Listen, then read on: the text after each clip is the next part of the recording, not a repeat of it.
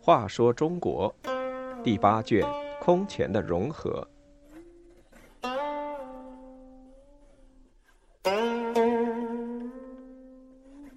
一百一十四，胡律光冤案。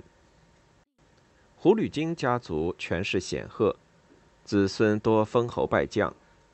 胡律金常为过分荣耀担忧，至胡律光时，果然被诬陷为谋反罪，全家遭难。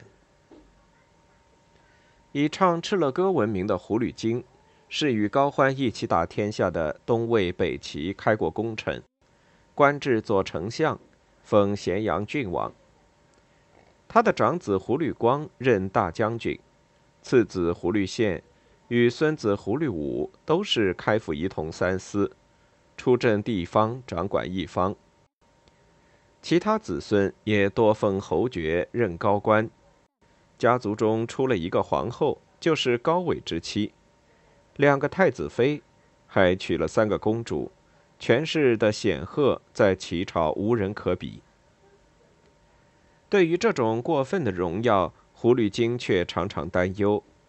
他说：“我虽不读书，但也听说，自古以来，外戚家族多终遭灾难，女儿受宠，其他妃子妒忌。”女儿无宠，则受天子嫌弃。我家族从来靠战功和忠心得以富贵，怎能依靠女儿的荣宠？胡律光是北齐名将，早年随高澄打猎，见空中一只大鸟，他张弓击射，正中其颈。此鸟大如车轮，原来是一只大雕。众人十分钦佩，由此得了外号“落雕都督”。此后，胡律光在与北方少数族的战斗和与北周的作战中，无不战绩辉煌，屡建功勋，因而官高爵显。胡律光生性简朴，不好声色，不喜接待宾客，杜绝礼尚往来。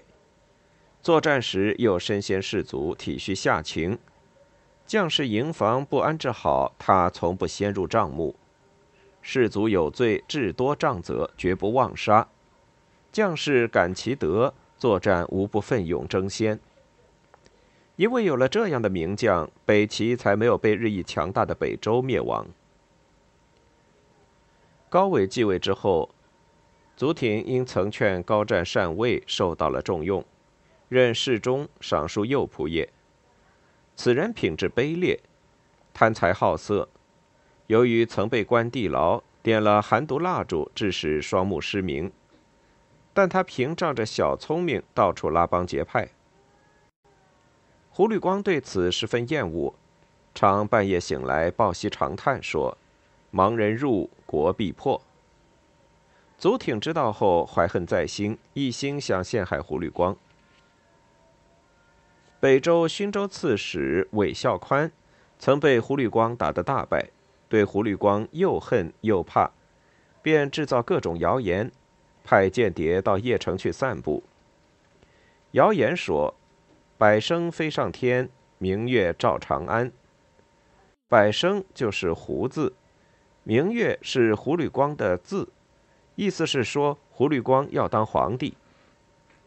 还有谣言说，高山不推自崩，胡木不服自坚，意思是说高氏家族要崩溃，而胡律师要上台。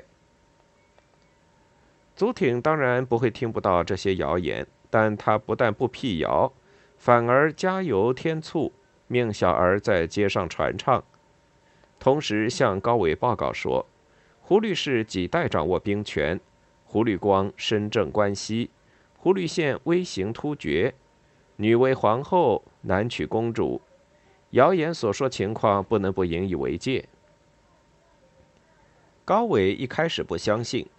祖挺又让丞相辅佐封世让秘密启奏，说胡律光先前西征回来，曾命军队逼近京都，将行不轨，家里藏有许多武器，有奴童上千，常与弟子阴谋策划，不早做打算，将不可收拾。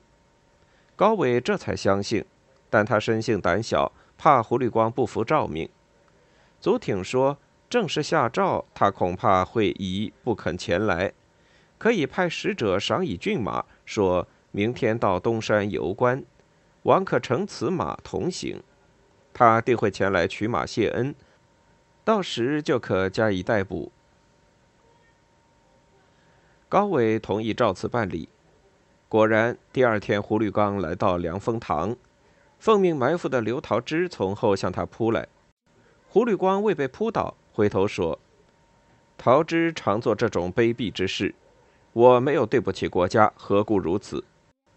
桃枝不答话，与三个力士用弓弦套住胡律光的脖子，把他勒死。时年五十八岁。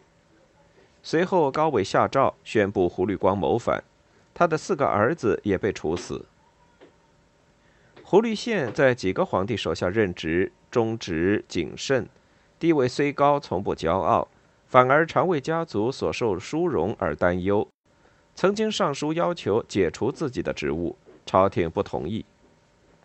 临行时，他不禁叹道：“女为皇后，公主满家，家中仅打杂士兵就有三百，富贵如此，怎能不败灭？”